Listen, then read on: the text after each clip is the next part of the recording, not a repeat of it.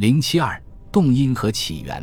对过去的认知与理解是发展的最强动因，也是对未来的信念之源。公元前九世纪的希腊人生活在人烟稀少的乡间，生活条件十分简陋，但在他们周围已经有了先祖及青铜时代的迈锡尼人和米诺斯人留下的文明。城堡上巨大的石头是巨人们所立。被遗弃的废墟和墓穴里发现的黄金和象牙制品表明，这些地方是神与人曾共同行走过的，应该被继续崇拜。青铜时代的王朝崩溃之后，曾经的技术也消失殆尽。不过，还是有一些物质和文化遗存保留了下来，尤其是在那些未被破坏的古老世界里的，比如克里特。但从总体上来说，他们过去的遗存，与其说是可供复制的模型。不如说是一种挑战。尽管我们能够在迈锡尼文明中看到一些区别于其后希腊艺术的特征，实际上这是一个新的开始，一次复兴。它受到主要源自古老题材的正式范型的哺育，在实践中又增加了新的原则，带来了新的平衡。青铜时代的希腊艺术开了个并不好的头，这要归因于非希腊的米诺斯人。是他们的主要艺术模式导致了这种结果。不过，好在后来希腊的新几何艺术对来自外部的灵感有着与之前不同的反应，并能从中受益。艺术风格在平画上有最好的表现，在金属作品上也是如此。圆形几何陶艺家使过去自由的曲线图形服从于界限的权威，垂直线条的图案、回波形式、之字形、十字形。提供了几何陶艺的主题，旁边匍匐着简单的人物形象，一个墓地陶瓶上的哀悼者，一匹马的著名标志和动物的图案带。在对人物场景，有些是活动场景，试验了将近一代人的时间后，雅典工匠狄碧龙才能在他的陶瓶上对几何陶艺术进行经典表达。原来作为整体的图案。现在被分解为殡葬准备及葬礼仪式上各种哀悼者和死者的形象，无需证明这些场景肯定就是当时的实践活动。通过姿势或绘画上的细微差异，几何图案组成的人物轮廓能够超越人的符号，表达他的行为举止。但还是需要更多的东西将这种艺术转化成叙事表达的媒介。与地中海东部地区的联系可能从未完全中断过，塞浦路斯克里特航线似乎非常畅通。毫无疑问，通过塞浦路斯，地中海东部的探险者带来的新奇事物，甚至在希腊的圆形几何陶时代就已经出现了。公元前九世纪，腓尼基人在塞浦路斯岛上建立了城市西提昂，为了保证与爱琴海之间的贸易，在这个世纪末。腓尼基人还在叙利亚的奥伦特河口建立了自己的商站，但似乎把西提昂给了来自优卑亚和诸岛的希腊人。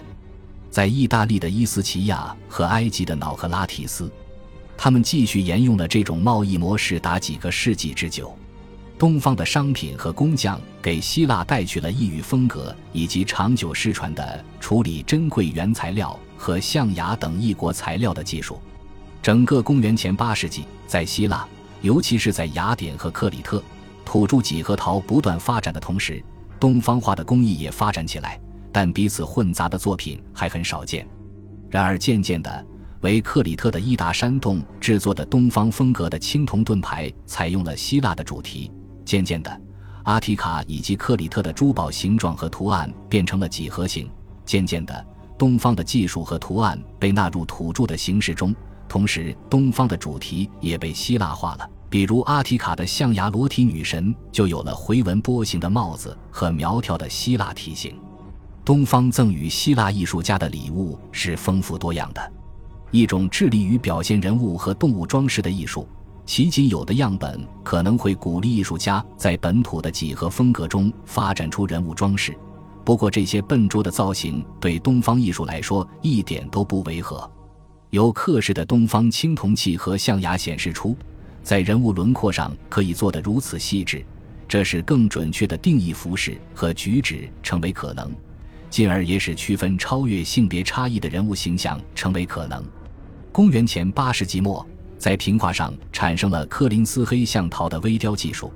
但是在阿提卡和诸岛上，一直坚持用线条描画更大人物轮廓的作品，主要来自公元前七世纪。对希腊人来说，东方人的动物和动物雕带装饰并不陌生，在某些中心，他们甚至会取代人像或抽象装饰，占据主要位置。动物雕带一直以来都是东方风格的标志，甚至在它们的起源被遗忘了很久之后依然如此。直到公元前六世纪，这些动物形象还出现在科林斯、后来的阿提卡以及希腊东部的瓶子上。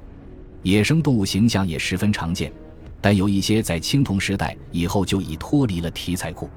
在希腊大陆，可能除了最北方，雕塑中已经看不到狮子了。同青铜时代的希腊艺术家非常熟悉的斯芬克斯或传说中的狮鹫一样，狮子也被看成是怪物。